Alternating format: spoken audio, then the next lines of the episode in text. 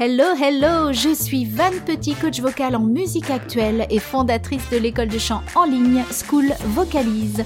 Je vous accompagne dans ce podcast chanté haut et fort à la découverte de la technique vocale.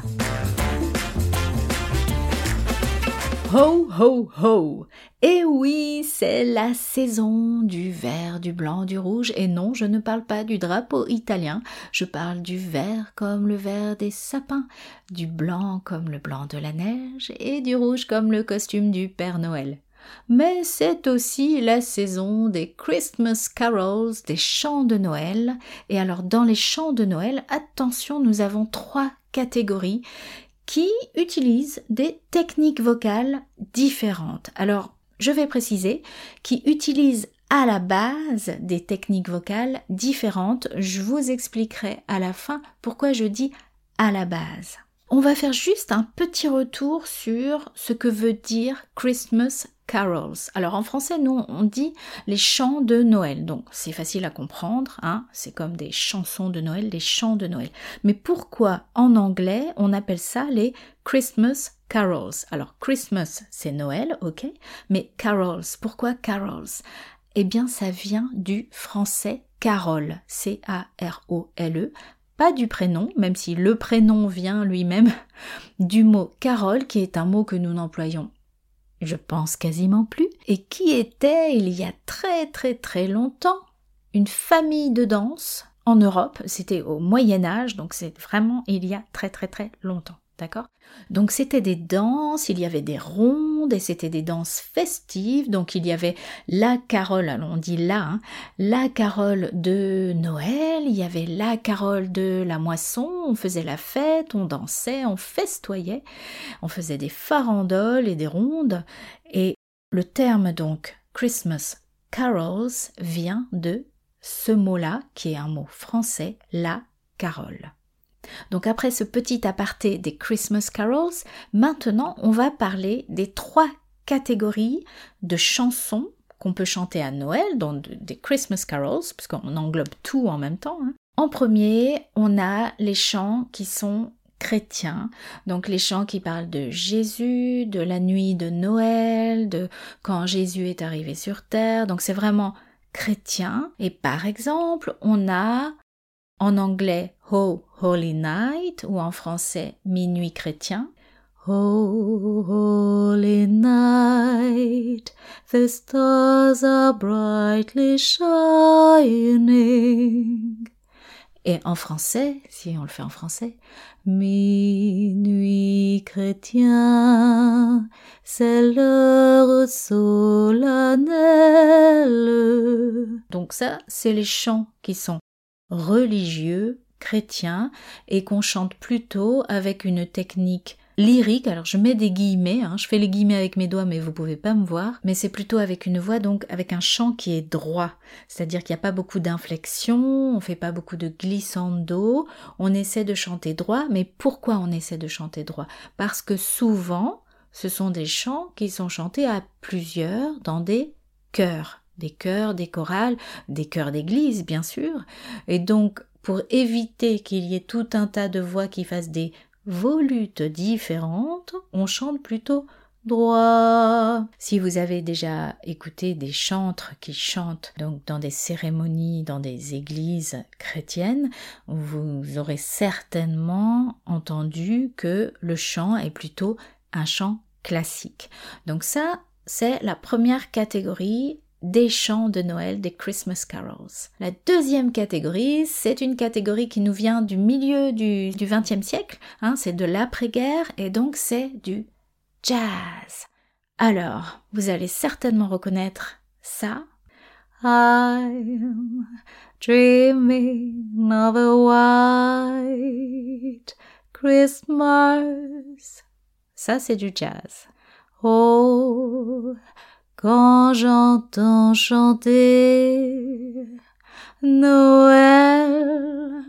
Donc dans le jazz, il y a tout un tas de petits ingrédients qu'on peut incorporer. Il y a des glissandos, il y a du vibrato, il y a des changements d'intensité sur une même voyelle.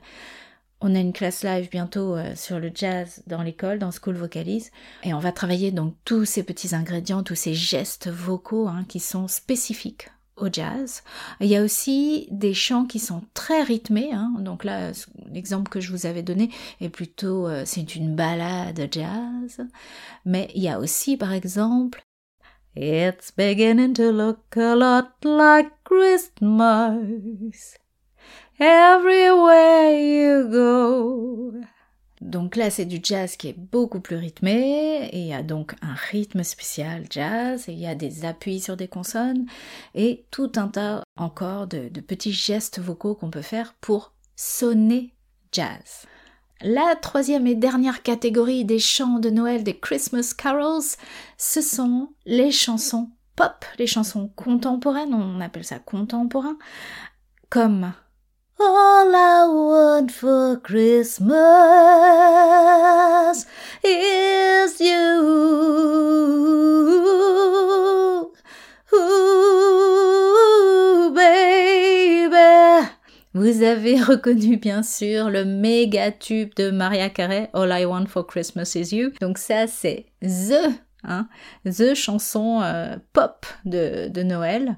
Il y a aussi Last Christmas I gave you my heart, but the very next day you gave it away. Là vous avez reconnu Wham avec George Michael qui chante Last Christmas. Alors, il y en a plein d'autres. En tout cas, toutes les grandes stars américaines essaient de faire un album ou un titre original de Noël au cas où ils arriveraient à battre le méga tube de Maria Carey, qui pour l'instant est toujours le number one qu'on entend et qui est vendu et qui est écouté en streaming, etc.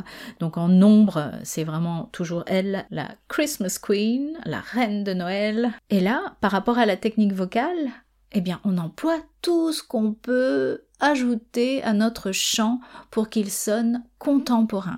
Donc on peut y mettre du pleur, on peut y mettre euh, du vibrato, on met du twang, on peut mettre aussi bien sûr des embellissements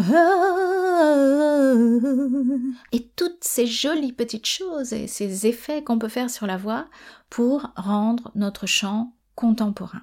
Donc vous voyez, il y a trois catégories de chansons de Noël, les chants religieux, plutôt classiques, les chants du milieu du siècle, euh, du XXe siècle, qui sont plutôt jazz, et les chansons pop, modernes, contemporaines, qui sonnent comme ce qu'on entend à la radio maintenant. Donc il y en a pour tous les goûts. Maintenant, pourquoi au début du podcast, je vous ai dit que normalement, il y avait trois techniques vocales, c'est-à-dire que ces trois styles de chansons différentes avaient des techniques vocales vraiment définies. Et je vous ai dit normalement. Parce que, bien sûr, on peut très bien prendre une chanson pop et la rendre jazz, ou prendre une chanson classique, style euh, Noël religieux, et la rendre jazz aussi. Donc, un exemple, au lieu de chanter le Holy Night, Holy Night, je peux très bien le rendre contemporain, un petit peu RB. Holy Night. Et vous voyez qu'on peut adapter les chansons, donc quel que soit le style que vous préférez, si vous préférez le style lyrique plutôt droit et que vous avez envie d'adapter quelque chose pour un chœur, vous faites partie d'une chorale, ou alors vous aimez beaucoup le swing et le jazz, et vous allez pouvoir avoir accès à toutes les chansons, pas seulement à vous cantonner dans les chansons qui ont été écrites euh, jazz à la base. Hein. Pareil pour les chansons pop, on peut très bien avoir envie de rendre une chanson pop jazz ou le contraire, et ça c'est de l'adaptation. Essayez, vous allez voir, c'est très amusant en fait de changer le rythme, de changer la manière aussi de chanter. Et si vraiment vous avez une technique vocale que vous préférez, par exemple vous n'aimez pas du tout chanter droit, donc vous n'aimez pas du tout chanter le style choral, droit, lyrique, eh bien vous pouvez quand même prendre les chansons et les faire à votre sauce, les adapter, toujours en étant respectueux de la mélodie qui a été écrite, même si vous pouvez très bien faire une petite impro sur une phrase, une note qui va rendre la chanson waouh, méga waouh, méga méga waouh.